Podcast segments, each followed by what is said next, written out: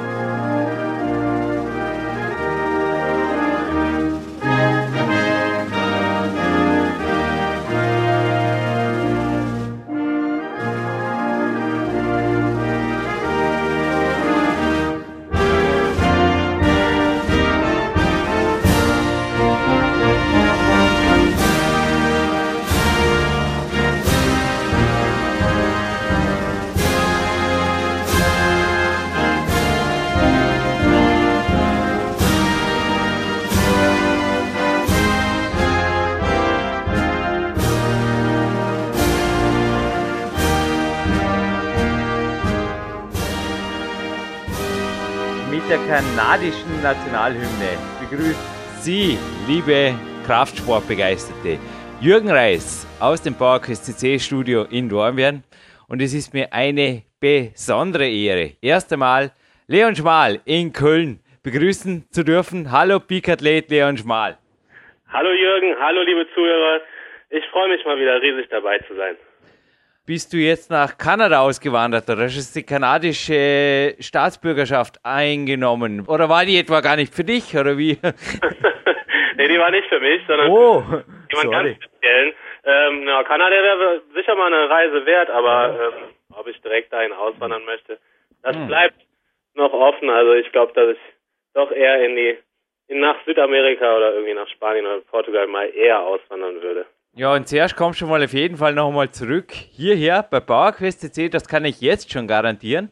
Leon war ja vorletzte Woche gemeinsam mit Armin Memic in Podcast 208 präsent und alle, die sich jetzt fragen, wann kommt Teil 2? Jo, der kommt übernächste Woche, Leon. Ja, du bist ja quasi jetzt in der Mitte noch einmal präsent und bist wirklich in jeder zweiten Sendung. Hey, Peak Athlet, cool, ja, es geht dahin. Und im Sommer kommst du auf jeden Fall noch einmal auf ein Trainingslager. Können wir das jetzt schon, wo wir diese Sendung Ende April, 30. April moderieren, darf ich da jetzt ein bisschen Trainingslager-Dealer spielen, weil es war so genial mit dir und Armin letztens. Sorry, wenn ich da jetzt in Schwärmen gerate oder ein bisschen off-topic gerate am Anfang dieser Platin-Sendung. Können wir das fürs erste Mal fixieren, bevor du nach Kanada, Südamerika oder sonst wohin zwitscherst? Auf jeden Fall. Ich bin definitiv wieder bei dir und ich freue mich auch riesig entweder habe ich meinen Vater im Schlepptau, der sich dann Österreich mal ein bisschen anguckt, oder ich versuche nochmal den Armin zu überreden, aber ich glaube, groß überreden brauche ich ihn nicht, weil er will auch unbedingt nochmal rüberkommen. Ich will Und Armin nämlich auch nochmal hier haben, weil ich könnte mit ihm dann sicherlich noch im Detail über das diskutieren, was ich mir da bei Wikipedia ausgedruckt habe. Also nicht nur der heutige Studiogast, aber den Namen verrätst du hinterher.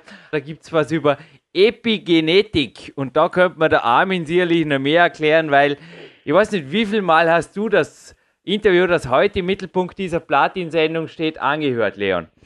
Drei, vier Mal.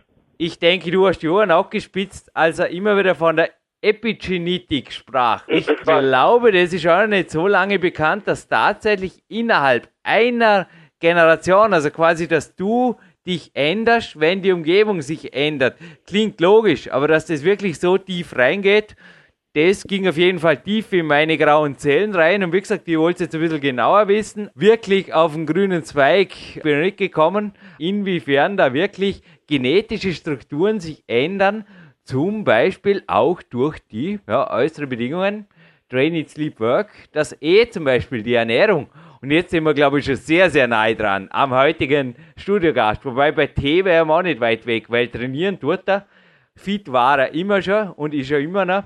Also Leon, komm, was macht die Sendung heute zur Platin-Sendung und was hat es mit der Epigenetik auf sich? Ja, also das mit dem epigenetischen Faktor, das fand ich auch sehr interessant und da habe ich, wie du schon sagst, genau hingehört. Ähm, habe mich auch ein bisschen damit auseinandergesetzt. Allerdings habe ich das Gefühl, dass du vielleicht sogar noch mehr Bescheid weißt. Aber ich finde es einfach nur logisch. Also es ist klar, dass da ähm, Veränderungen ähm, geschehen, wenn man sich auch schon alleine saisonell bedingt. Also ich kann es mir gar nicht anders vorstellen.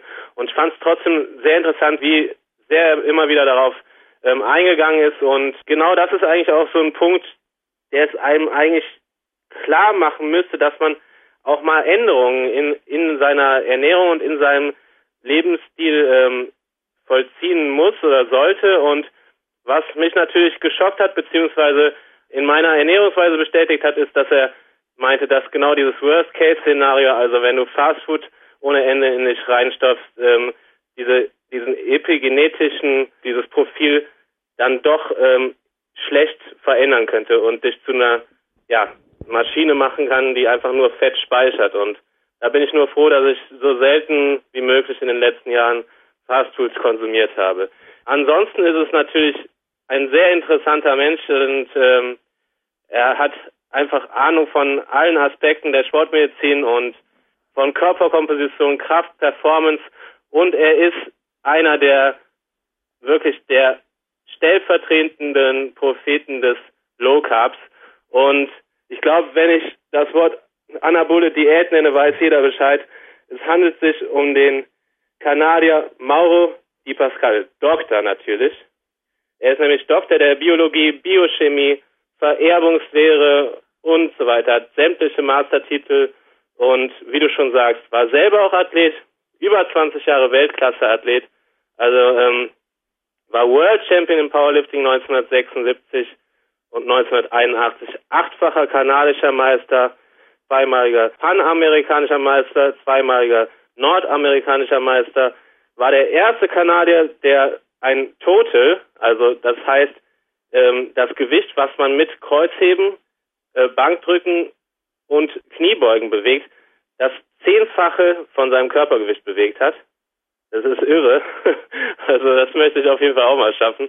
Ja, und er, er weiß einfach über so viele Dinge Bescheid. War als Arzt tätig beim Wrestling, beim Bodybuilding, sogar im NESCA-Bereich. Ist ein super interessanter Mensch. Also es war einfach nur cool, sich mit ihm auseinanderzusetzen in den letzten Tagen. Ich habe alles gelesen, was, was ich nur lesen konnte in der Zeit und sämtliche ähm, Podcasts mir äh, angehört und es ist super interessant und irgendwie extrem überzeugend. Hat mich schon schon fast äh, dazu bewegt, auch nochmal die anabole Diät zu machen, weil es ist einfach super, wie er das rüberbringt und es macht auch Sinn und ich glaube, dass auch jeder Bodybuilder mit dieser Face Shift ähm, Diet, nennt er das auch.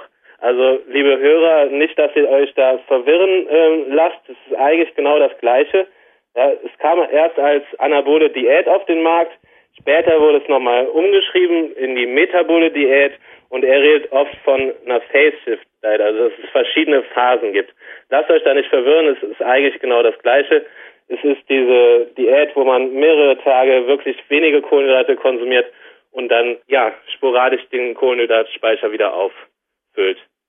Kann ich bestätigen, ja. Ich habe alle seine Bücher gelesen. Es ist so, dass er zwar zielgruppenspezifisch die Bücher geschrieben hat. Zum Beispiel gibt es eine Anabolic Solution für Bodybuilder und dann eine für Powerlifter.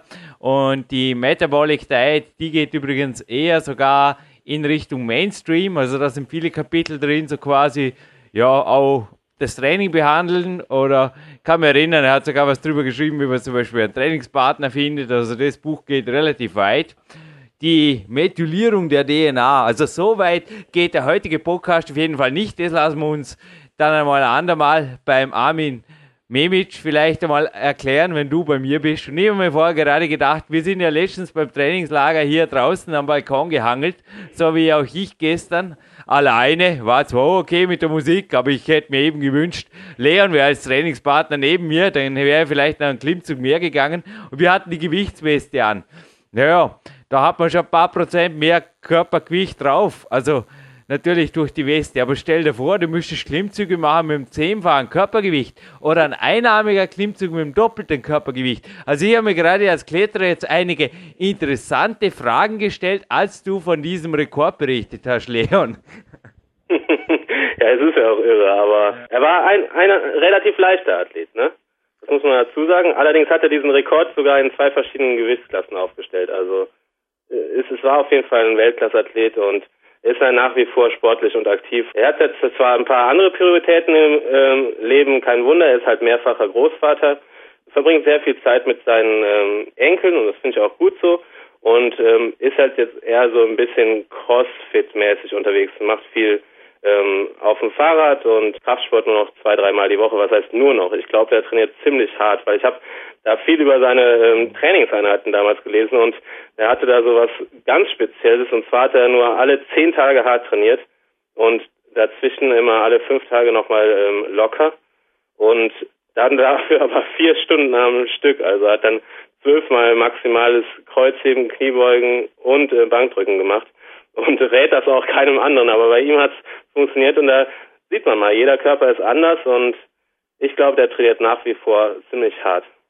Ja, es gibt auch zahlreiche Podcasts von ihm übrigens. Also ich war in der Woche, als das Interview stattfand, auch Mauro di Pascal driven. Das war echt crazy. Also ich habe gelernt, gelernt, gelernt, die Bücher natürlich gelesen, aber eben auch viel Aktuelles recherchiert über ihn in seinem Newsletter und dann auch im Podcast. Also ich würde auf jeden Fall auch vorschlagen, dieses Interview nicht nur einmal hören, weil ich glaube, es ist ganz gut gelungen. Er war sehr, sehr gut aufgelegt. Es war wirklich ein harmonisches Interview. Es war eine wahre Freude für mich, das Interview führen zu dürfen und auch hinterher das Gefühl sehr, sehr befriedigend, wie du dir vorstellen kannst. Und hören wir dem Mann, der 1976, also im selben Jahr als ich das Licht der Welt erblickte, bereits den Weltmeistertitel kassiert hat im Powerlifting. Hören wir mal ein bisschen zu, oder was machen wir? Ja, auf jeden Fall, es lohnt sich ja. This is your host Jürgen Reis speaking for www.power-quest.cc and I think this is one of the greatest moments.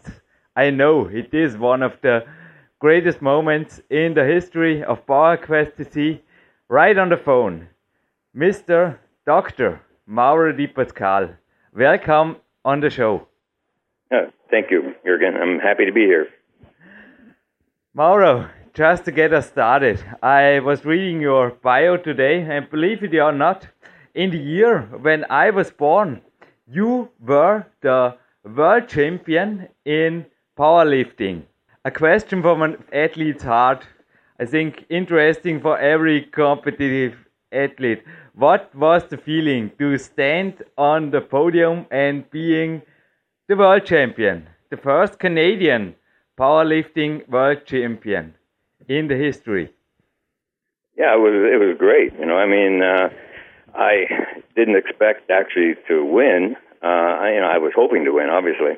Um, so when I did win, it was kind of uh, overwhelming. It was it was great. I was standing up on the podium, uh, number one, and uh, all the work I had done in, in the many years since I've been powerlifting and lifting weights, actually since I was 13 years old, mm-hmm. uh, came came to fruition, and it felt great. After how many professional years, if I'm allowed to ask you, did you achieve this great goal? What was your exact age on this day? Yeah, I was uh, 31 years old. Oh, yeah. When I won the championships. Yeah. Um, so I'd actually been lifting and, and, and doing weights since age 13. So, you yeah. know, almost, almost 20 years, 18 years. Cool. So you had over two decades of professional and also competitive background in powerlifting. Do I get you right? Right. Yeah, I, I'd been powerlifting actually for several years um, and competing for um, at least five years. Wow. Uh, on a high level. Yeah. Mauro, one of the few training questions, if you allow. The main question, as you guess, will for sure be on the nutrition part. But my partner Dominik Feischl asked me to ask you the question if you are still big in the three exercises, in the core exercises, squats, the deadlifts, and the bench press as the most important exercises in an athlete's power program. Oh, there's no doubt about that. I mean, those three lifts uh, are the basis for core strength and, and really overall strength. I mean, they work every part of the body if they're done correctly. Um, the problem with a lot of people when, for example, they're weight training for a sport is they try and, incorporate uh, lifting that mimics the sport, and that's a mistake. What you should do is use the three lifts to increase your power and then do the actual sport to develop the skill and make use of that power. It's also for me my big exercise. I'm just returning from the boot with my additional weight vests and I am doing their chin ups. And for me also as a climber, the most difficult thing is, you know, you increase your power in the pull ups and in the chin ups, but to transfer this into the climbing wall or into a climbing competition, that's another thing. But I think that's also some difficulty of every athlete who have to transfer power into competitive exercise. Yeah. Well, my feeling on that is that there's no um, there's no way that people should be using one to do the other. In other words, what you need to do is spend a lot of time in practice. Practice makes perfect, so to speak. So once you develop the power, you have to put in the time in the sport that you're doing, uh, a lot of time, uh, in order to be good at that sport. The power will help, but if you don't do the sport, you're not going to get much from uh, increasing your strength levels. That's true. And the other thing to increase the strength level, I think, it's also connected with the main part of this interview. It's the right nutrition. Mauro, with your books and your information, it was the anabolic solution. It's still in front of me for bodybuilders and also for powerlifters. I come to this later. Your two great books and also the metabolic diet book, the holy grail of dieting. I started in 2003 to applying the low carb approach seriously into my training. And well, another studio guest here spoke that many athletes will reach national to international level when they do this. So for me, it was also a really good jump into a next level. What do you think about right now the best way of dieting? An overall question. Well, as you know, Jurgen, there's uh, a number of people that say that their methods are best. Usually, uh, you know, either low carbing or or, or low fat and high carb. Um, I, I think that if you apply yourself methodically, you can get results from any diet. But if you want an ideal diet, the phase shift diet that I've uh, that I've worked on for the last 40 years I think is the perfect diet for athletes, both endurance and strength athletes. And the whole basis behind that is to make sure that your body uses fat as a primary fuel instead of carbohydrates. Your reserve of carbohydrates in the body is infinitesimally small compared to the reserve of fat in the body. Also, when you're utilizing fat and along with a high protein diet and low carbs, um, making the best use of the anabolic responses from exercise. But just to pick out one word, one important word. High protein diet, in your opinion, means what? How many grams of protein should an active athlete, a strength training athlete, consume per day, per kilogram, or per pound of body weight? Well, I think you're looking at at least a gram per pound. Mm. That would be uh, two grams per kilogram, roughly. Yeah. Uh, that, I think that's the bottom line. I mean, I cover this extensively in my book, um, Amino Acids and Proteins for the Athlete, uh, The Anabolic Edge, which is published by CRC Press. Yeah. It, I did the second edition of that book a few years ago. Yeah. And uh, I think it's important that you don't listen to a lot of people who say you get enough protein from eating a normal diet because you don't need an athlete doesn't need any more protein than the average couch potato. And these people are deluded.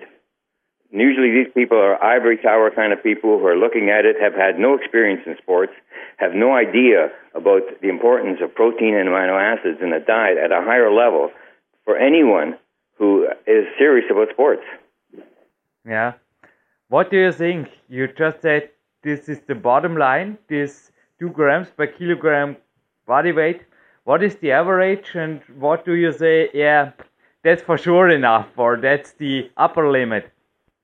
Well i mean people say, for example, that if you take too much protein, that it has adverse effects on the kidneys and the liver and, and the digestive system, etc. Whereas, in fact, there's no real evidence-based uh, documentation uh, that a high protein diet affects any uh, system in the body if the person is healthy. Of course, if a person has kidney disease, uh, then obviously high protein diet might be more difficult for the kidney to handle.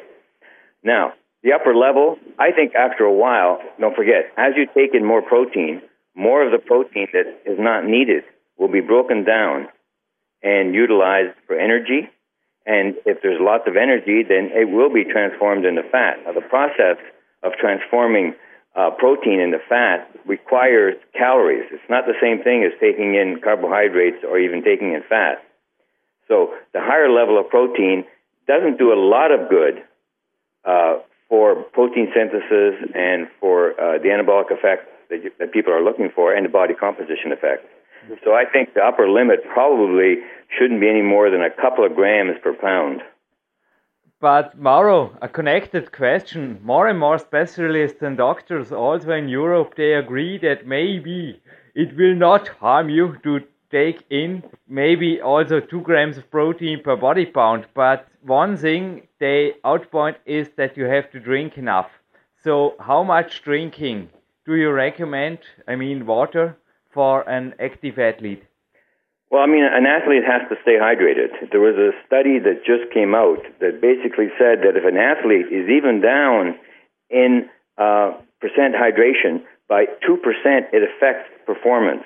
So obviously, obviously, you know, you need to take in enough fluids. How much fluids?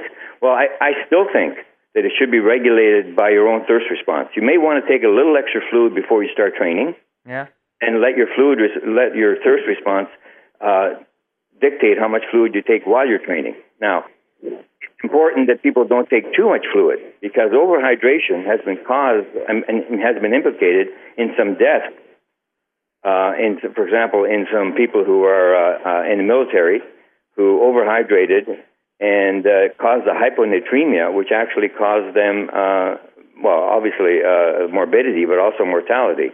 So let your own thirst response be your guide, and maybe slightly overhydrate when you're starting uh, an exercise program.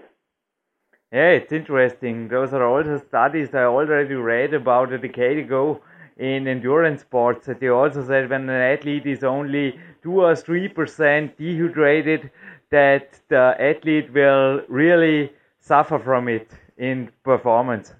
I think any dehydration, um, even even 1%, probably will perform it to some extent. But again, you know, people do overdo it, and they can run into problems because as they drink more, especially if they're not taking in electrolytes at the same time, then they can dilute out the electrolytes in their own system and cause problems with cramping and and and uh, you know other problems as well, with neurological problems. Mm-hmm. Hey Mauro, do you allow me a little bit a funny question, just to get also some listeners a little bit deeper into your philosophy of low carb breakfast? yeah, many of my coaches now are concerned that the breakfast is not the most important meal in the day and should not be high in refined carbohydrates. And I think you will agree. But if we model out, I call it the worst case scenario, if you allow, okay? Mm-hmm. A normal, I call it normal, okay? Austrian breakfast, but a big Austrian breakfast assume that he or she don't like coffee, so hot chocolate, okay?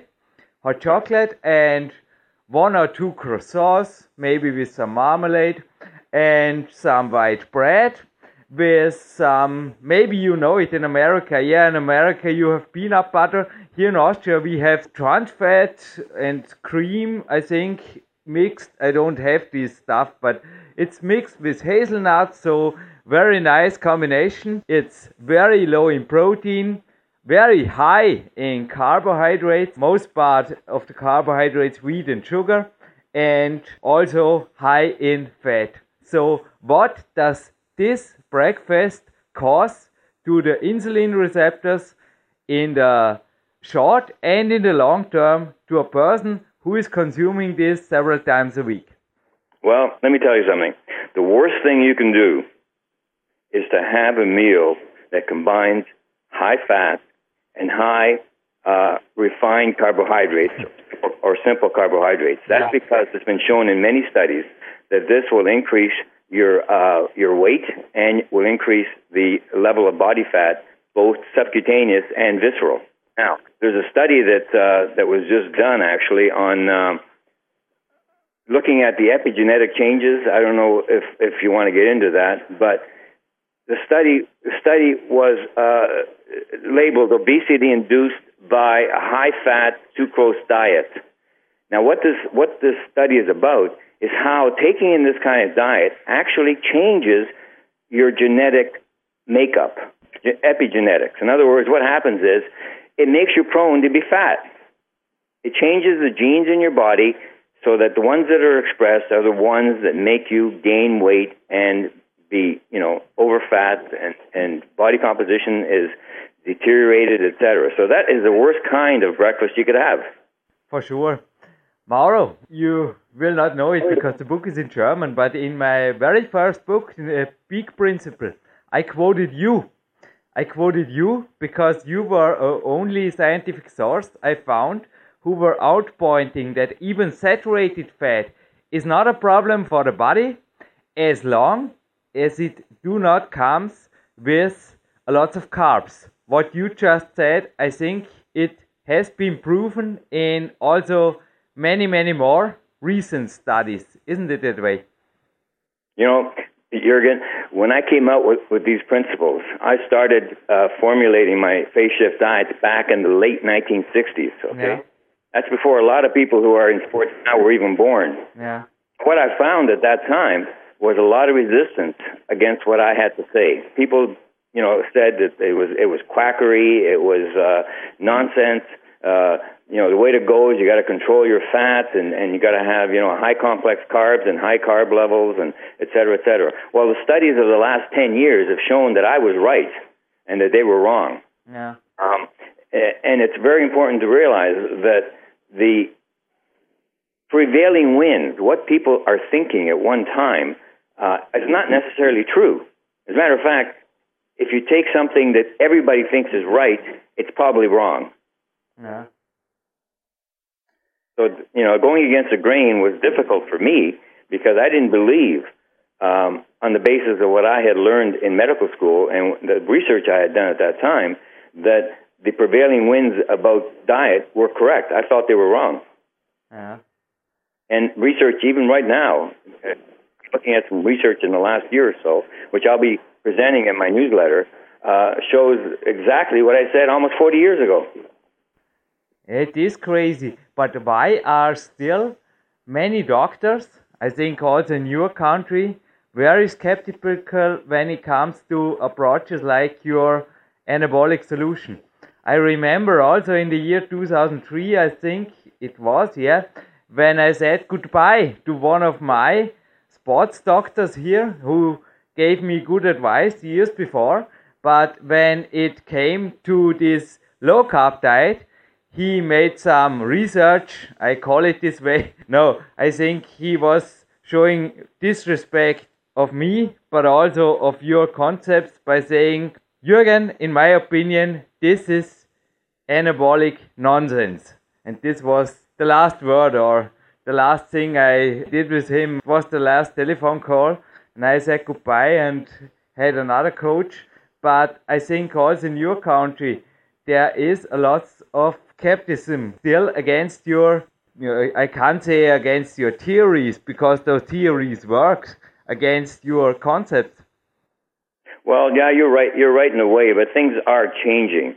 Um, for example, uh, another recent study came out that said that saturated fat is not the problem; it's processed meat.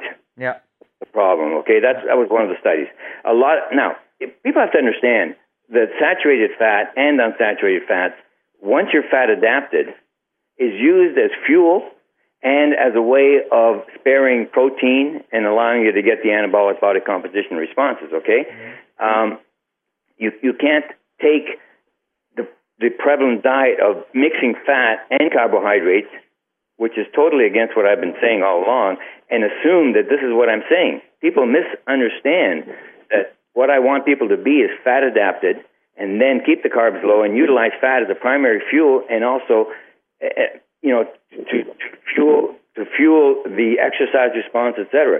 So, you know, they don't understand the principles, and when they don't understand the principles, and they're they're misguided in what they say against the diet. Mm-hmm. Don't forget, my diet has two phases. There's there's also a higher carb phase, and the reason for that is, and I'll be bringing this up in the newsletter. The reason for that is I want people to have the advantage of both the increased fat that's available in muscle cells as, as immediate fuel, and when needed, especially in, in, in, in, in you know, at high levels of intensity, enough glycogen uh, to be able to utilize that as well. So you have the best of both worlds. Again, I'll be explaining this in detail uh, as to why both power and endurance athletes can benefit from the diet if used properly. I was really happy today. I was jumping to the Tanita weight scale and it was showing a substantial gain of muscle mass and I kept my body fat level below 5%, Mauro. And I think this is also just possible with a good diet and because I was really a little bit taken in by the side effects of carb loading, I made most of the high caloric days in low carb. I loaded myself Actually. with fat. I think this is also a concept can work for an athlete who is suffering side effects from loading too much carbs, isn't it? I agree. You know, uh, Jurgen, uh, and I'll be again, I'll be explaining this in the newsletter. My phase shift diets don't necessarily have to be a higher carb phase. I made this simply, you know, for the general population, so they could have their weekends and not be uh, antisocial, so to speak. Okay, yeah. but there are you can even fat load once one day a week. In other words, you make it so that, um, and this gives you the same kind of effect as uh, carb loading, except that you don't get the bloating, and and you know some people just can't take the higher carbs on on a two day basis. Sometimes just one meal, for example, with yeah. carbs more than enough. But here's the thing: you don't have to use the phase shift with carbs, you can actually make the phase shift so that you have a higher fat content one day a week. And you'll find that this will have beneficial effects, especially if you're really fat adapted, on how you look and how you feel the day after. No, don't get me wrong. I use the carbs, but I use them in moderate amounts to improve my training and my performance. It works. They still work for me. I think I'm both adapted. I'm really good adapted in fats and in carbs but the overloading with carbs is for me not good. I am tired and I'm weak the next day and I don't feel fit at all. You know, Jurgen, the whole basis of my diets, and I explain this in every one, is for people to experiment. In other words, they can do this on every every single week. They can fine tune what works best for them. Yeah. And this is why I tell them, you know, you may only want uh, to use high complex carbs for a couple of hours, even yeah. once a week. Uh, or you may find that depending on your body type and, and, and your, yeah, you know, I tried to explain this before. You can change your genetic makeup by changing the environment. Yeah. Okay? In other words, even if you have a predisposition to being very heavy and overweight and fat, if you follow a certain kind of diet, it will actually silence some of those genes that are making you that way. So that, in, other words, you're transforming yourself into a, a kind of a different metabolism so that you don't uh, achieve what genetically other people would achieve with your genes. In other words, your genetic makeup is like a huge cookbook. Mm-hmm. And you can pick you can pick the recipe that you want by changing the environment, and that means changing your diet, your exercise, etc. It, it's the old standard, you know. I mean, hundred years ago, people would tell you, you want to lose weight, eat less, and exercise more. That hasn't changed, but the basis of how this works has changed dramatically. And I'll, again, I'll be bringing this up in the newsletter so that people can realize that they can be different from what they feel that they're destined to be. In other words, for example, somebody that's trying to lose weight that weighs 400 pounds, his mindset is such that he feels that it's useless. He can lose the weight, but he's going to he, he's he's tied by his genes to being fat. That doesn't have to be that way. your genes can be changed. And I, and I want to make this, this emphasis because it's new research, it's a whole new field, and it shows that people can make a difference uh, in the way they look, feel, perform by doing the right things. Elite Performance Newsletter is your newsletter, Mauro, and I will name it right now because it's really a valuable newsletter. I think you put lots of work in this project. You even give away books for free. It's crazy. It's over 200 pages, your recent newsletter I just read, and it's crazy how many topics you outpoint there. And one of the topics you just mentioned before is also the difference between real meat and processed meat, the quality of the food. In my today's low carb dinner, there are also lots of calories out of egg yolks and yeah, the whole eggs for sure from an Austrian farm. They are high quality, and I think this is also an important thing, not only in eggs, it also plays a part or a part of the game when it comes to dairy, meat, or also to other sources of fat like nuts, isn't it? The quality counts. Yes, I mean, yeah, it, you know, there's something uh, a study again. You know, I, I, keep quoting these studies because I do a lot of work keeping up with the research and then sure, sure. using the research to back up uh, some of the things that people uh, that I've said over the years that people thought maybe was wrong, but in fact turned out to be right. And I mentioned this before. Um, they're showing, for example, that cancer is a modern disease. Now, this is based on studies of uh, of the Egyptian mummies. Uh, and uh, uh, dietary records, records that they could find in the old world, where they found actually that cancer was very rare.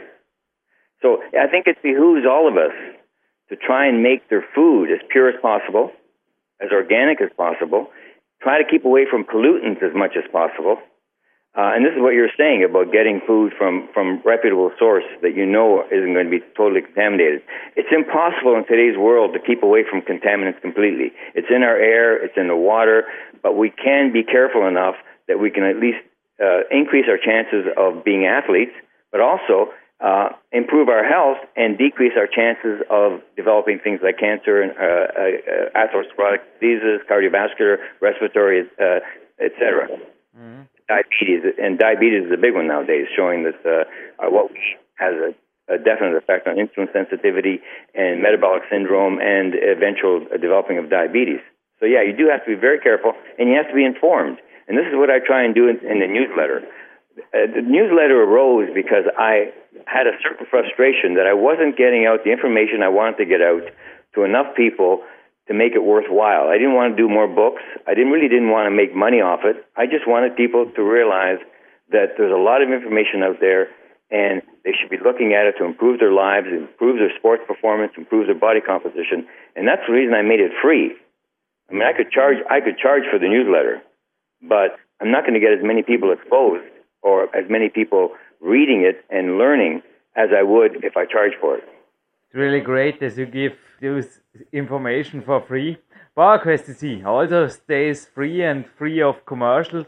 And also PowerQuest CC and Dr. Mauro Di Pasquale got a Facebook page where he announces every new topic that is released and also his newsletter. So this Elite Performance Newsletter is one thing I can really recommend to every single listener here. But Mauro, allow me a little bit of critical question. Okay. Uh, coachee of mine, he is a little bit an older man and he loves potatoes. He is not addicted to potatoes, but he loves potatoes. He won't live without potatoes. He did this for decades he is a competitive gymnast and it works for him. Would you change his diet? Well, no, not really, okay, because he's found something that works for him. Yeah. What, I, what, I, what I said in the metabolic diet and all yeah. my other books. I'm really glad for this answer, yeah. You experiment and find out what works best for you. Now, potatoes, yeah. you know, people think potatoes are all bad, but you know what? An actual potato, uh, without you know, all the all the trimmings and everything that people put on it doesn't have a lot of calories, and it does have some good benefits as far as even even taking in the skin, of course.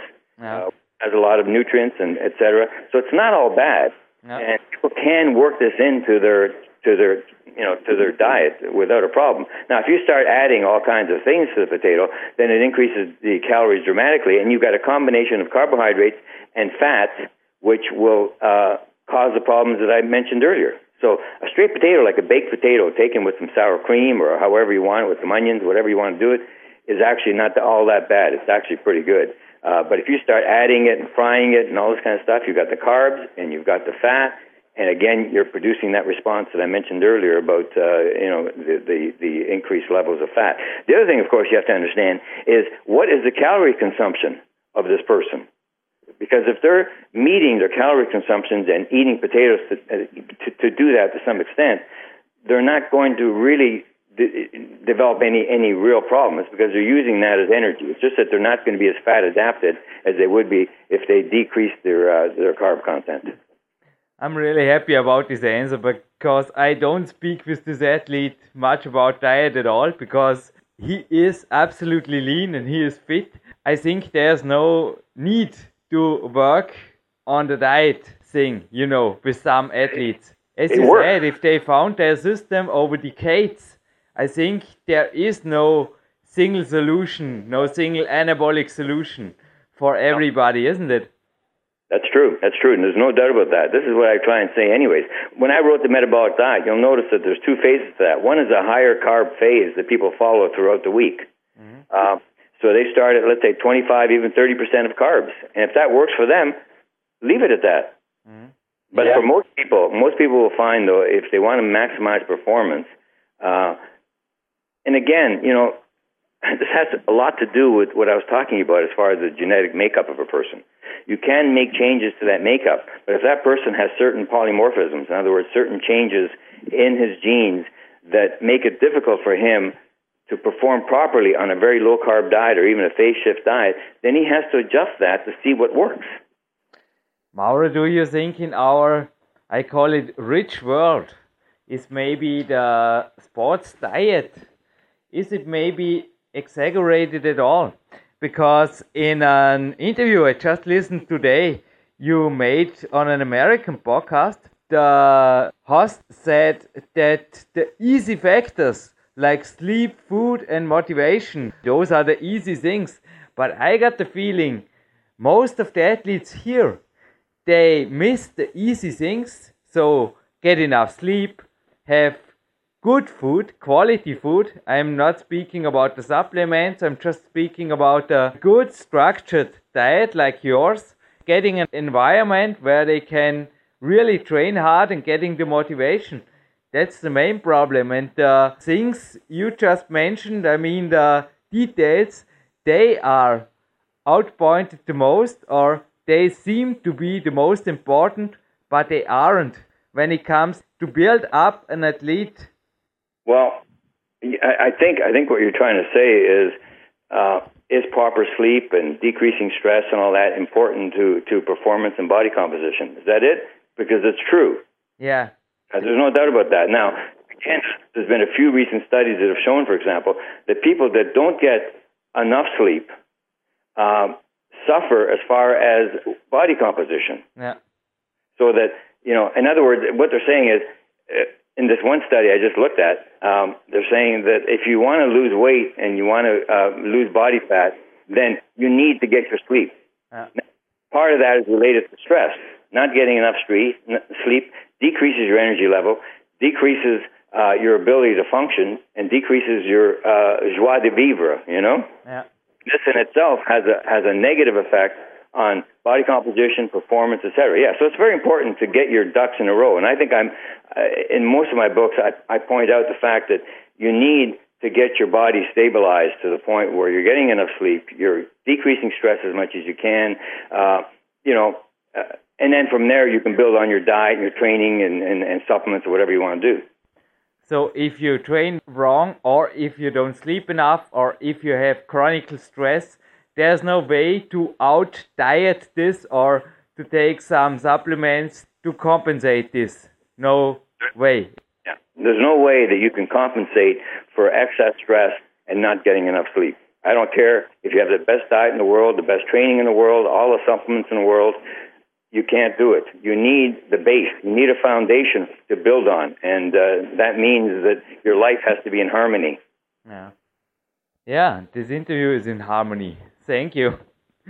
Mauro, another question. If somebody is trying to gain lean muscles, specific question, and expecting that the fat level is not like mine, staying low, it's getting up. Let's assume that he is on your diet. What would you change? Or on the other hand, when he is not satisfied with the result of the weight gain, so he's maybe even losing weight, what would you change? Would you increase or decrease the weekend calories or the carb calories, or would you play a little bit during the weeks with the five low carb days? Give us a little bit an inside answer.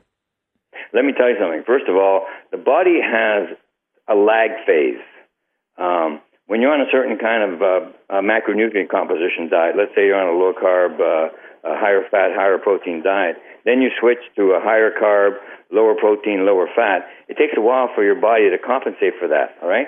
Now this this this is like a zigzag approach to, to dieting. In other words, uh, what some people will do is they'll increase their, their calories rather dramatically during the week and on weekends, and then for do that for a couple of weeks, and then for a week they will decrease their calories, etc. Now this has an effect that uh, you won't build up as much body fat, and you should be able to manage your weight, increase your weight, and increase your lean body mass by doing it this way. Keeping it at a high carb level, all uh, sorry, at a high calorie level for several weeks may not work nearly as well because then your body becomes adapted to that and starts putting on weight and body fat.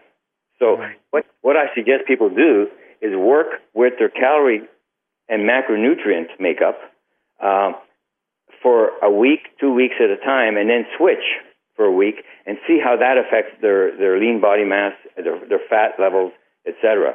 Um, so you got it's kind of like an and again I stress this. It's like you have to experiment with your own body to see what gives you the best results.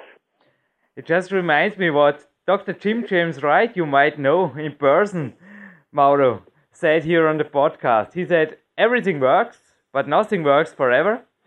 And also in this podcast, we spoke about your zigzag extreme diet. I call it this way. In the metabolic diet book, you wrote about dieters who get up to 10,000 calories on the weekend, for sure in the mass phase, and then reduce it in the competition phase. How did that works for the athletes? Because I still, I can't imagine to feel well with 10,000 calories, but how did that works? I think not for everybody, didn't it? well, most people, most people can't take in that many calories. I mean, can't. That's just the way it is. Now, in my case, um, I would go up to seven, eight thousand calories a yeah. day. I was trying to gain body mass for powerlifting. Yeah. Then I gradually dropped back, but at the same time increase the uh, increase my exercise intensity um, and keep my protein levels high. I mean, it's all it's all in seeing how your body responds. Now, some people, if they eat that many calories a day and they keep that up for a long period of time, they're going to get fat. I don't care what kind of diet they're on. Yeah, for sure. Body get used to it. But yeah, get used to it. In general, the metabolic rate is higher when they are based on many low carb days, or do you think is it the same when they are carb adapted, or what do you think are the general advantages of applying as most as possible low carb days during the week? What you are suggesting? Well, when you're when you're fat adapted, your primary fuel becomes fat. And what I tell people to do is don't worry about your calories for the first couple of weeks at least. Mm. Get get the adaptation phase going first. Secondly, once you've once you've done that and you start dropping your calories, obviously you're going to drop your fat level. Yeah.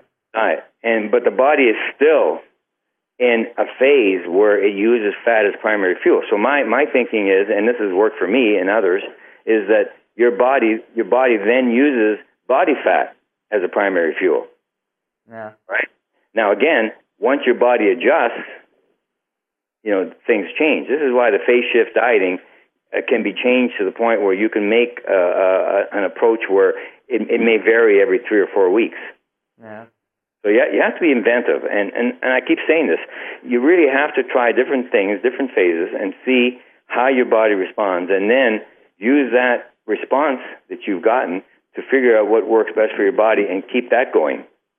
What are, in your opinion, the best fat and the best carb sources? I mean, for both phases. Just a few topics or a few food sources. Okay, well, uh, th- this may be heresy uh, to some people, but the best uh, food uh, is meat. You're in the low carb phase, and then people say, "Well, meat, oh, you know, saturated fat, et cetera. You're going to develop atherosclerosis. You're going to die when you're 22." Um, that's not the case. You're using that fat as an energy source, uh, and it's totally different. You have to understand something else too. A lot of the studies that are out there are for the average Joe. Okay, it's not for the athletes. The reason I put out the Elite Performance newsletter, and uh, and if you read it carefully, you'll see what I'm saying is that what is in the research for the average person doesn't apply to athletes a lot of the time. Mm-hmm. And this has a lot to do with eating red meat, for example. Now, red, red meat for a guy that sits and watches TV all the time, and his, his, his the biggest exercise he gets is to walk to his car, then he may run into problems, especially if he's genetically prone to you know uh, cholesterol problems and atherosclerosis, cardiovascular disease, etc.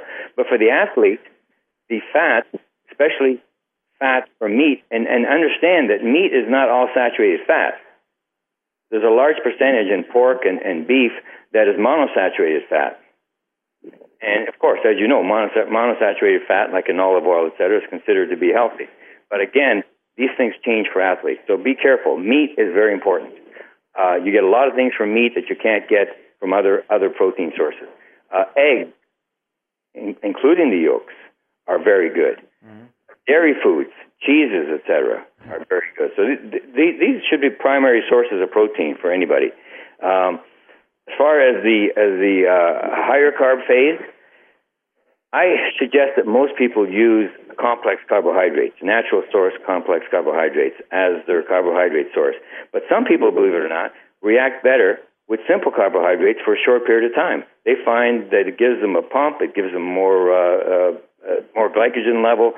They find that works for them. Again, it comes down to the experimentation.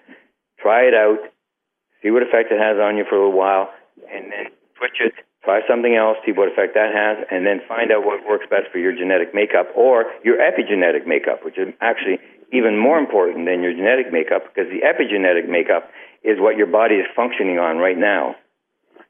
Mauro, your newsletter really also outpoints the difference between the normal guy from the street and the athlete, and I just can say it is true because also my own blood work I just made yesterday is showing some things a normal doctor is really concerned about. And my doctor says, or many doctors who know me say, yeah, but look at your training. And I think also you, with your background, with training four hours a day, and you are still active on the racing bike in the moment, it is not normal to I think it's not normal to be normal, isn't it? well, that's true. I mean, I mean, what is normal? What is normal? What is the average person? Yeah, yeah. Nothing. Yeah, it's true. Does. So his metabolism, his body makeup, the way he handles carbs, ma- macronutrients, micronutrients, what he needs is going to be different from yeah. what the average person needs. And the studies, most of the studies, are either based on average people, the average Joe who doesn't get much exercise, etc., or they're based on athletes in which these athletes are not elite athletes. These athletes go through a, a training routine. They may have been weightlifting for a couple of months or whatever. They go through a, a, almost what I consider a sham training routine. I consider these studies junk science because they don't apply to the athlete. Believe it or not, I took my vitamin D3 this morning I was in the training for two long sessions. I was in between a little bit on the tanning bed, and I will have today in the evening beef, eggs, some nuts, and Austrian dairy. And all because, yeah, not all because of this interview, but all because of the knowledge I also learned from you and your information during the years. Isn't it great? yeah, it, it is good because you know one of the things that it does is it validates so much yeah. of what I've been saying over yeah. the years. Uh, when I first came out with these concepts, I actually kept most of them to myself, uh, with you know just sharing it with a few friends back in the in the seventies. Uh, and in the 80s, and I started writing about it in the 90s, and then it came full blown. Um, well, actually, I started writing about it in the end of the 80s, uh, but it didn't really become sort of mainstream for athletes until the 90s. Mm-hmm. Um, but it does validate the work that I did way back when in the 60s on insulin and the response and and uh, you know how your body handles fat, the types of fats, macronutrient metabolism, uh, and all that stuff that uh, that I that I was sure was was good back then, and it has turned out to be good now. Now I've I've revised because I think it's important that you don't keep a mindset that's closed as research comes up and as you apply this research to what you know and your experience, you can change your views on things. Uh, and, and I think it's important for people to realize that, that people can change what they think. And this is, I, I, put, I point this out in the newsletter, uh, or will be pointing it out. Uh, and it's not heresy because circumstances may change and your ideas may change as new knowledge comes out, especially the genetic information. Then you can modify or add to what you've been saying over the years uh, and, and have a, sometimes a new perspective. Mauro, before I can let you work again on your newsletter, may me allow to ask you two last questions before we finish this podcast, okay? Sure, no problem. You just said about research, and there is also many research about insulin connected with leptin. And some specialists say, yeah, but you need big amounts of carbs in between the low carb phases to have a good leptin level, and others says no, just the calories counts. What is your opinion? And also the one thing connected to this question is maybe one big carb meal okay or one big fat meal. I mean to push the metabolism and the leptin, or would you say no, spread it out, maybe over a weekend, and apply lots of carbs? Okay, listen. Here, here, here's the lowdown on this.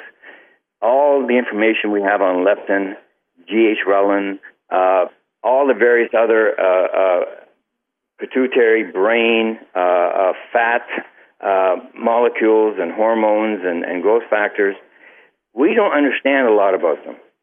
Okay? Mm-hmm. Say something that leptin, if you raise leptin, then, then you're going to improve body composition, or if you lower it, you know, you're going to run into certain problems, and you need to eat certain kinds of foods to raise leptin levels. There are people that have very high leptin levels where the lep- they're leptin resistant. In other words, the leptin really isn't doing anything at all. okay? Uh, so don't take our knowledge of, of all these factors and how they interact is like 1% of what we should know. So it's very important to not listen to people about what you need to do to increase certain levels of, of leptin or ghrelin or, or, or how that how that affects your metabolism in your body because we don't know enough yet about the interaction about all these things. Now that's not to say that you know you shouldn't listen to it, but you have to evaluate it yourself. And this is what I'm going to try and do in the newsletter: put these things in perspective for people. Uh, but again, it comes down to what works for your body. You, know, you can listen to the white, you know, sort of the, the, the people that are in academia uh, who have no practical experience on their own bodies and what they're doing. Um, and so it's difficult to listen to these people, especially since we know so little about the interactions of all these things. Mm-hmm.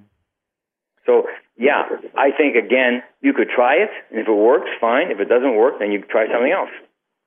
But I also think there are no leptin repeats. All you can do is figure out your diet, as you said, and make the phases as also athletic comfortable for you as possible. I, as myself, as I said earlier, can't imagine to have any good results of overfeeding myself the whole weekend with a lot of meals and a lot of carb meals. I don't think that I will feel well. No chance at all. Now, if you're if you're if you were a bodybuilder, for example, and you wanted to uh, to you go through a mass phase, then you might find that that kind of eating would be beneficial for a while. Mm-hmm. Otherwise, if you keep it on too long, what happens is your body fat levels rise too much, and then in order to decrease them, well, you know, you know, you know what some bodybuilders used to do. They used to gain like maybe a hundred pounds, and then they try to drop uh, a fair portion of that, and hopefully it would be all fat. But what happens is they end up losing a lot of muscle mass. So instead of weighing 220 pounds and, and at five percent body fat, they end up weighing 185 at five percent body fat, and they look awful. So really, it comes down to like what, what works for you. Mauro, we are a little bit brain connected in this interview, I think, because bodybuilding. And now I have the last question from a competitive bodybuilder, but I should apply the information that he is starting for a German natural federation. So they are really strictly drug tested before the competition. And he was asking me, please, Jürgen, because my competition is in two weeks is Mauro offering me maybe any special advices in carb loading and you know the manipulation of sodium and water right in front of the competition. The last question for you, Mauro. Well, I, I, I spell out some of this information in the pre-competition phase in my anabolic solution for for bodybuilders. I know it's in front of me, again, but yeah, again, again, you know, some people find, for example, that if they carb load for two or three days, they find that they're too bloated when it comes to competition time, even if they salt load and then decrease the salt.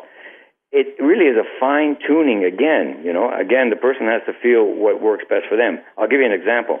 I have people who carb load for three days, two days before the competition. And wow. then they go back, for those two days, they go back onto the low carb phase uh, they salt load at the same time and then decrease their salt levels two days before the competition. They find they're the best shape ever two days later. Whereas if they were to compete, uh, and let's say in the last day of the carb phase, they found that they were a little too smooth and they didn't weren't as, as defined as they should be. Other people, on the other hand, have found that they look the best uh, after one day of carb loading, and the next day they're ready for competition.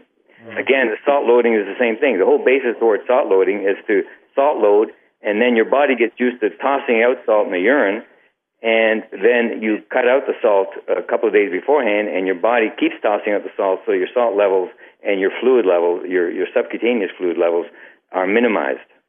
So mm-hmm. again, what works for one person may not necessarily work that well for another. So the person has to try. In his case, he must have tried some other some ways of doing it and found out some that worked and some that didn't work. Mauro, this was really a great interview. For all competitive athletes, I think you will agree. Get yourself the time to get fat adapted early enough before the competition phase is coming. I think three months is also advice of you. It's a good time, but once you get the advantage of feeling the ability to have the advantage of a fat adaptive body, it's a new level. It's a new level of also the competitive performance. Mauro, I think you will agree. Yes, I will. No, there's no doubt about that. Fat adaptation is primary.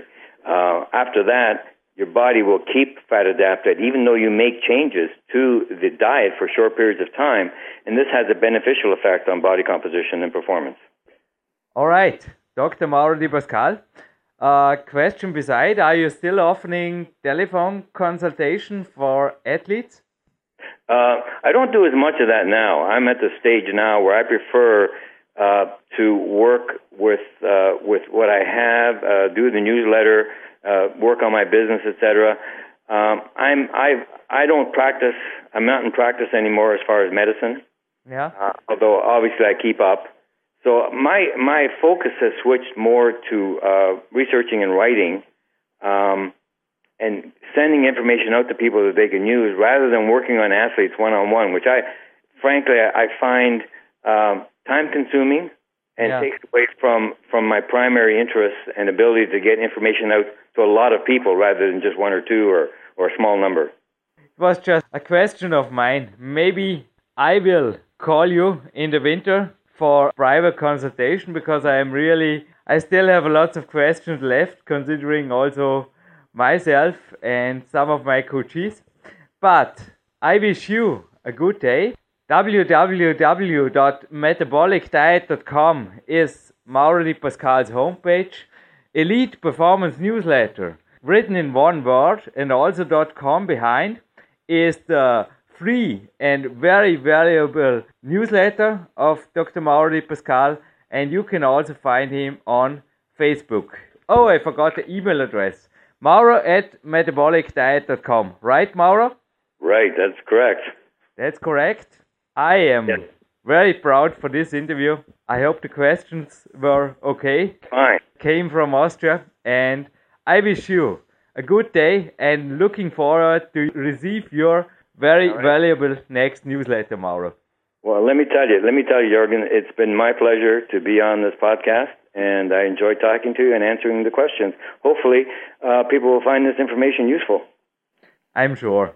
Thank you, and maybe for an update too. All right, sounds good, Jürgen. You have a good day.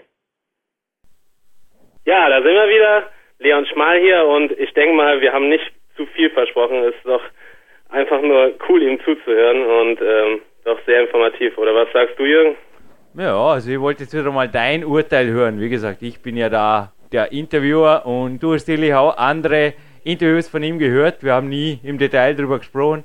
Hätte einfach gerne gewusst, ob ich erstens für dich, für Dominik Feischl, Annika Hofmann hat mir übrigens, danke, also die Co-Autorin bei PowerQuest 2 hat mir auch noch einige Fragen zugemeldet, ob ich ein gutes Sprachrohr war und ob alles gepasst hat. Also gerne Ja. Kritik am Podcast ist immer erwünscht.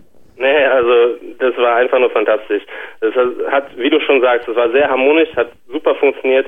Du hast tolle Fragen gestellt, ähm, auch ähm, er ist immer auf dich eingegangen. Es hat mir richtig Spaß gemacht zuzuhören, auch als er immer gesagt hat, Jürgen, Jürgen, als ob ihr euch richtig gut schon kennen würdet. Und am Anfang hast du ja gesagt, das ist one of the greatest moments und das ähm, kann ich nur bestätigen. Es war einfach fantastisch und ja, super interessant für mich.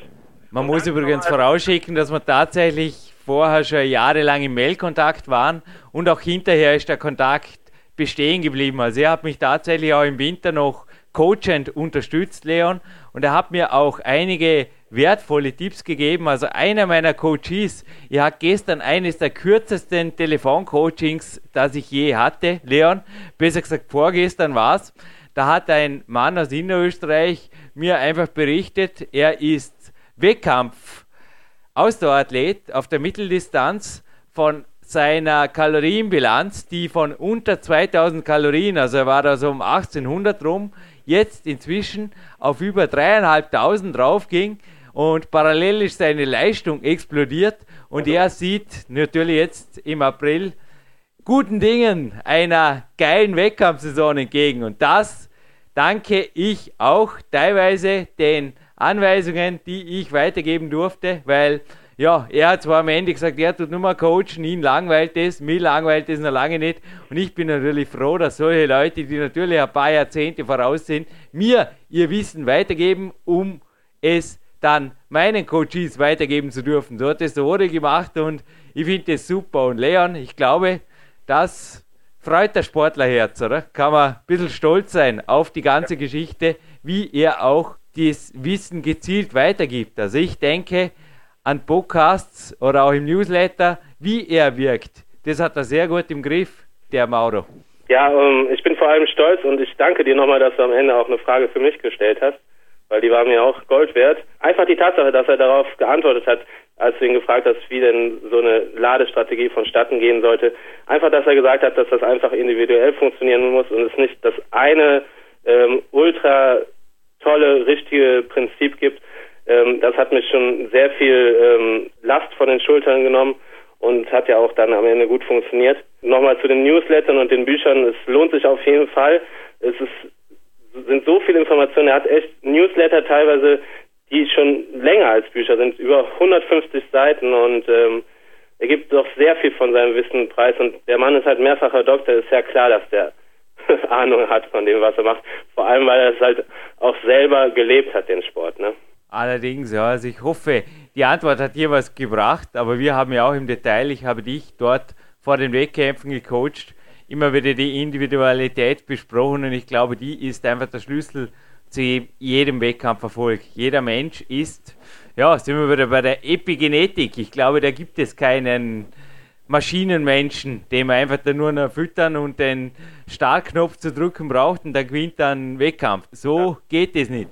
Genau. Aber es war einfach, doch, das hat mir sehr weitergeholfen, weil das hat einfach genau mein Gefühl bestätigt. Bei mir ist es auch ganz oft so, dass mir eine ähm, Kohlenhydratmahlzeit meist schon reicht, weil ich habe das Gefühl, dass mein Körper ähm, als primären Brennstoff halt das Fett verwendet und dass die Kohlenhydrate, die ich dann ab und zu esse, ähm, quasi komplett eingelagert werden. Also überhaupt nicht als Energie verwendet werden oder irgendwie verpuffen oder so, sondern weil mein Körper weiß, dass es erst drei oder fünf oder sieben oder im Notfall sogar erst neun Tage später wieder eine größere Menge an Kohlenhydraten gibt, dass die komplett eingelagert werden. Und ich fühle mich irre prall, wenn ich wirklich nur eine richtig große Kohlenhydratmahlzeit habe, die dann über Nacht verdauen lasse, dass ich wirklich das Glykogen einspeichere und am nächsten Tag bin ich schon so prall und das reicht mir eigentlich.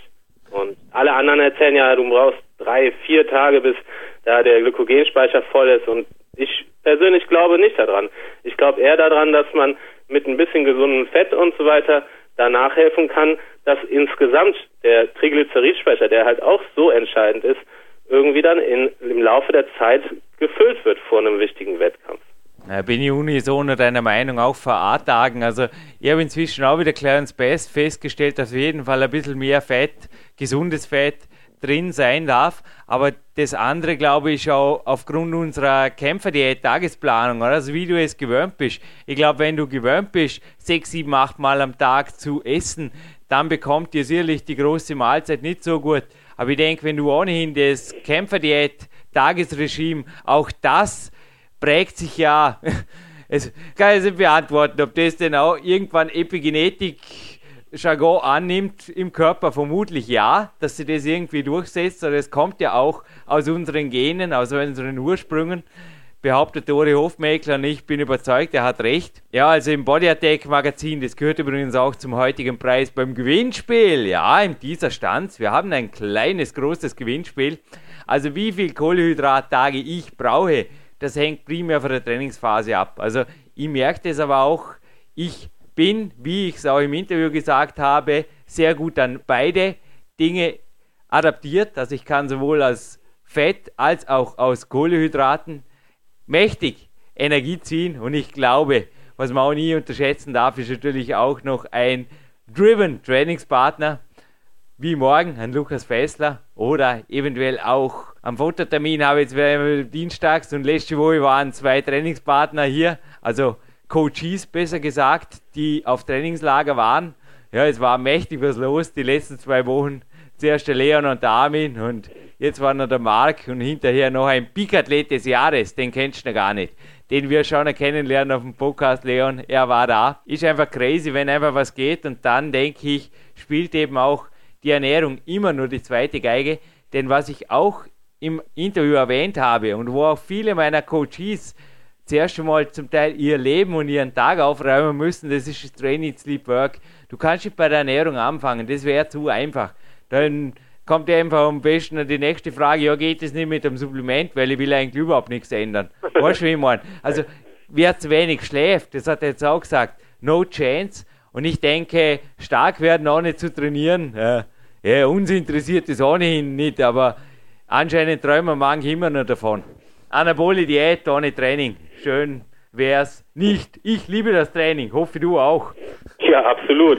Also es wäre für mich gar nichts. Einfach nur, dass die Muskeln wachsen, ohne dass ich was dafür tue. Äh, dann könnte ich gar nicht stolz drauf sein. Also ich freue mich auf jedes Training. Das Training selbst ist ein Genuss und danach fühle ich mich einfach ein ganz spezielles Gefühl. Einfach sauber und wirklich erschöpft. Also ich fühle mich nach jedem Training toll. Und happy. Hoffe. Ja, auf jeden Fall. Ja, sorry, das Hoffe du auch. Vorher war eine überflüssige Ansage. Ich wollte ein bisschen herausfordern, damit du es wirklich auch so überzeugend sagst. Es wäre auch ohne gekommen. Ich glaube, in keinem habe ich so einen motivierten und immer präsenten Trainingspartner erlebt wie bei dir, als du auf dem Trainingslager hier warst. Und man darf nicht vergessen, du hast ja zum Teil noch mehr trainiert als ich, beziehungsweise hast noch mehrere Sachen unter den Hut gebracht. Die Kennelbach Radtouren und die Andreas, die andere Einheiten, das vergisst du auf jeden Fall auch nie mehr. Nein, du bist ebenfalls ein Peak-Athlet, wie er im Buche steht. Ein Gewinnspiel, wie es im Buche steht. Sollen wir das noch präsentieren, Leon, oder? Ja, du hast mich ja darum gebeten, dass ich mir eine Frage überlege. Ja, dann sag mal die Preise an und ich bin mal sehr gespannt, ob das mit der Frage in Ordnung geht, weil ich finde sie sehr schwer. Ähm, Denke ich mal für Leute, die nicht so regelmäßig hören, aber ich wusste es halt direkt und ich finde die Frage eigentlich ganz gut. Also gib erstmal die Preise bekannt. Cool. Also wir, Gehörer hören's, sprechen Sendungen nicht vorab. Das nennt sich Podcasting. Aber was ich heute sehr kurzfristig noch ergab, das nennt sich auch Podcasting. Ich habe zwei Shirts hier. Und zwar eins gibt es zum Verlosen. Warum habe ich zwei hier? Die behalte ich hier auf jeden Fall, bis der Podcast online geht, wegen der Größen. Also ich denke, eins von beiden müsste sicherlich passen, weil die M sind auch relativ groß geschnitten von Goldstream. Also mir passen die S. Sollte man da wirklich noch ein größeres bekommen oder ein Riese den Podcast gewinnen, dann würde ich sagen, Patrick Jacobi von www.goldstream- sportswear.de, wenn es jetzt gerade rauskriegt, wird sich dem Gewinner auf jeden Fall erbarmen und da haben wir uns sein, na, dann gibt es noch ein Goldstream Shirt auf jeden Fall von ihm in der richtigen Größe, aber ich habe bereits zwei hier lagern. Sind echt coole Funktionsshirts. Also ist so ein Meshstoff, ähnlich wie die Body Attack Hose bei mir jetzt. Oder ja, es ist einfach ein atmungsaktives Gewebe und sehr, sehr schöne Shirts. Das ist Preis 1. Preis 2, wo es gerade vor Body Attack hatte. Hose gibt es keine dazu, aber ein Sommermagazin für die Sonnenseiten des Lebens, denn die sind natürlich genauso gefragt. Noch jetzt, wo der Podcast online geht, ist ja Sommer. Und Bräunen und Baden sind da genauso drin wie Sommerworkouts und ein XXL, ich weiß nicht, ob du schon gesehen hast, Leon, ich schicke eins zu. Spezialbericht, auch mit mir ist drin. Hat mich riesig gefreut. Danke an Body Attack. Und was es von mir noch dazu gibt, das gab es meines Wissens auch noch nie bei einem Podcast zu gewinnen. Das ist ein Kombipaket aus jenem Buch, wo ich Mauro Di Pascal zitiert habe, nämlich das Peak-Prinzip. Und auch auf der Hörbuch-CD ist der Name Mauro Di Pascal in gesprochener Form drauf. Also das ist auf jeden Fall der Triple-Preis. Ja, hat es in sich. Ich glaube, der verdient auf jeden Fall eine ultraschwere Frage, würde ich sagen, weil der ist einiges wert. Aber wie gesagt, über Geld sprechen wir nicht, aber über Fragen am Podcast. Ja gut, dann muss ich mal gucken, dass ich die so formuliere, dass sie nicht zu leicht zu lösen ist und dass sie allerdings doch lösbar ist. Und zwar geht es darum, dass der Jürgen in diesem Podcast mit dem Mauro Di Pascale einen ähm, Coach erwähnt hat, der auch schon mal bei uns auf dem Podcast war und damals im Zusammenhang mit Low-Carb-Ernährung und internationalen Athleten doch dazu tendiert hat, dass viele Athleten davon profitieren würden, die Kohlenhydratzufuhr zu verringern und ähm, dafür die Eiweißmenge ein bisschen zu erhöhen. Du weißt, von wem ich spreche, oder? Es können jetzt zwei in Frage kommen, ich bin mir nicht ganz sicher, aber wenn man das Interview nochmal anhören würde, würde ich es garantiert wissen und naja, ich meine, die Zuhörer haben jetzt das Interview maximal einmal angehört und ich würde sagen, also ein zweites, ein drittes, ein viertes Mal, bei mir gibt es heute auch noch einmal, dem weiß das garantiert, easy going. Also momentan bin ich einfach zu sehr auf die Inhalte dieses Abspanns konzentriert, Leon. Und außerdem bin ich nicht beim Gewinnspiel teilnahmeberechtigt. Also somit bist du mir nicht böse, wenn ich jetzt die Antwort nicht gleich einfach sage, genau der ist es. Und das ist Podcast-Nummer sowieso. Nee, nee, gar kein Problem. Bin äh, kein Spielverderber. Nee, Aber für alle, die übrigens auch keine Spielverderber sein wollen, hier in der Podcast für immer PowerQuest CC Geschichte. Mir macht es irre Spaß, was ich hier mache. Und Leon, ich glaube, man hört es an deiner Stimme, uns beiden, ich kann dich inkludieren, oder uns beide, freut das Moderieren jedes Mal aufs Neue. Ja, absolut. Du kannst da definitiv im Plural sprechen. Dürfen wir weiter moderieren, weil Geld war vorher kein Thema beim Gewinnspiel, aber Geld ist ein Thema. Mensch, ist da wieder Provider-Rechnung reingeflattert. Das war einfach, ja, mir hat es zuerst mal vom Hocker gerissen, aber gedacht, super. Jetzt habe ich das, was irgendwo da vom Trainingslager irgendwo reinkam, schon wieder gut investiert, die wie ist das? Es ist einfach eine große Firma. Liebe Leute, liebe Zuhörer, es macht uns ihren Spaß, auch für euch weiterhin. Hochkarätige Platin-Studio-Gäste zu interviewen. Ja, da eine Telefonliste. Ich habe mit vielen Leuten gerade in den Buchschreibphasen immer wieder Mailkontakt gehabt.